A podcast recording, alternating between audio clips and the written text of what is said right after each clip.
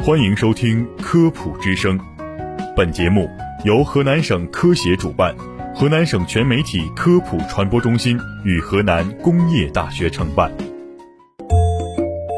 诠释生活奥秘，沟通百姓咨询。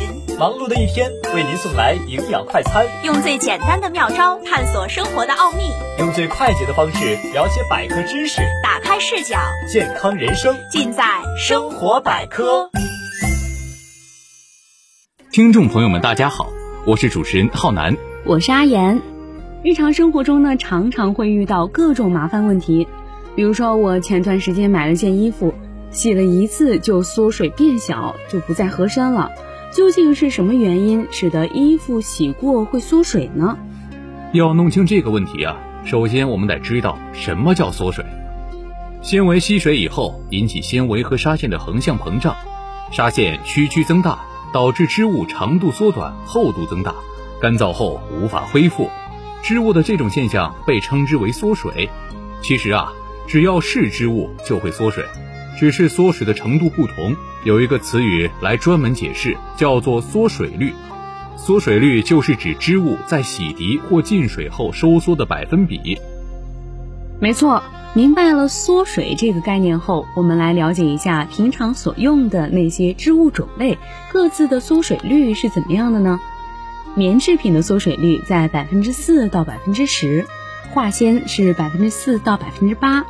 棉涤百分之三到百分之五点五，本色白布为百分之三，斜纹布为百分之四，人造棉为百分之十等等。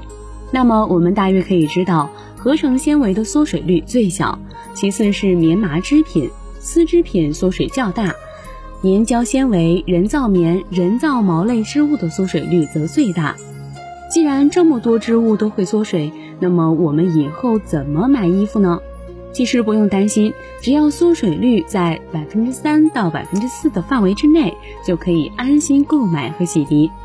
那么究竟是什么原因导致织物会缩水呢？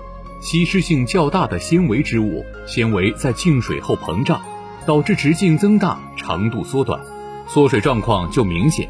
比如有的粘胶纤维吸水率高达百分之十三，所以像这类吸湿性大的织物。在经过水洗后，便会严重的缩水，而合成纤维织物如涤纶以及丙纶等，它们的吸湿性比较差，所以缩水率也就要小得多。织物的生产工艺不尽相同，也会导致缩水率的不同。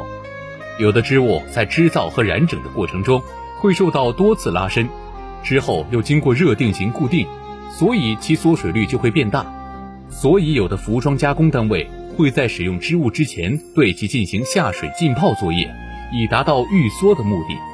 还有一些纤维织物在洗湿后会发生不可逆的各项异性溶胀，从而使得纤维发生尺寸上的变化。哎，我这里还要补充一点，那就是织物的密度不同，它的缩水率也就不同。比如说，一件织物的经纬向密度相近，那么它的经纬向缩水率也就相近。经向密度大的织品，它的经向缩水率就大。如果一件织物的纬向密度大于经向密度，那么它的纬向缩水率也就大于经向缩水率。这就是为什么有些衣物在洗涤后会严重变形的原因。织物纱织粗细不同，缩水率也会不同。纱织细的织物缩水率就小，纱织粗的布缩水率就大。